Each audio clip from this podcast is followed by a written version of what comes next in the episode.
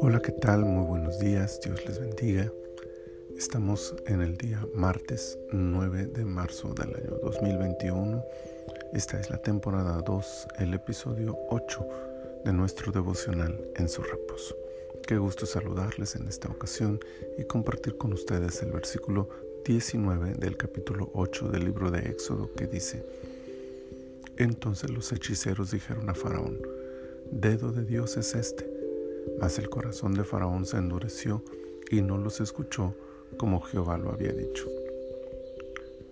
El terreno de lo sobrenatural siempre ha sido motivo de curiosidad, ambición y morbo. Eso ha motivado al hombre a buscar todas las formas posibles de acceder a ese campo y obtener beneficios de él. Los milagros que pudieron imitar los hechiceros de Faraón nos enseñan dos grandes verdades.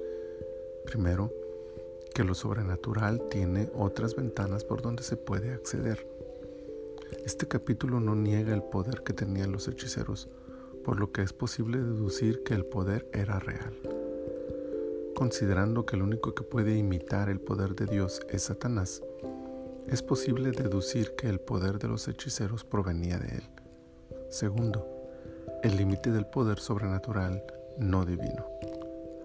Aunque tuvo éxito en imitar algunas de las plagas, pronto ese poder llegó a su límite, mientras que el de Dios apenas empezaba a mostrarse.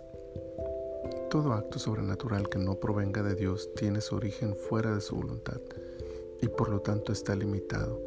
Posee en la mayoría de las ocasiones motivos egoístas y además trae consigo un costo mayor del poder que ofrece. Al final, cuando ya no fue posible para los hechiceros imitar el poder de Dios, se limitaron a reconocer que lo que estaba frente a ellos era un poder superior, divino e inimitable. Los hechos sobrenaturales que Dios realiza son motivados siempre por su deseo de beneficiar al hombre, convencerlo de su divinidad e inspirarlo para aceptar su voluntad perfecta.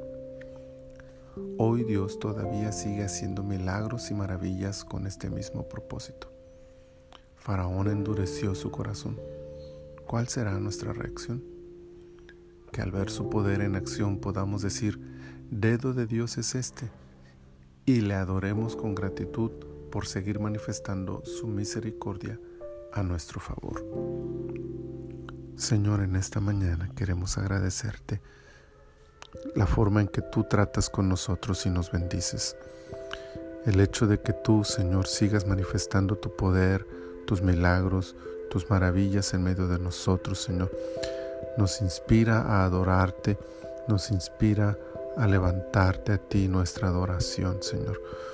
Ayúdanos, Señor, a siempre reconocer que no hay poder más grande que el que tú tienes y el que tú manifiestas a nuestro favor. Ayúdanos, Señor, a mantenernos entonces bajo esa cobertura y poder confiar en que tú actuarás siempre de la mejor manera y con una voluntad perfecta para bendecirnos. Señor, gracias. Gracias te damos en esta mañana y nos ponemos en tus manos para el resto de este día. Que tú, Señor, nos guardes y nos bendigas en todas nuestras actividades y que donde quiera que estemos, Señor, tu mano nos acompañe y nos proteja. Gracias te doy, Señor, en el nombre de tu Hijo Jesús. Amén, amén. Que nuestro corazón adore al Señor en todo este día. Dios les bendiga abundantemente.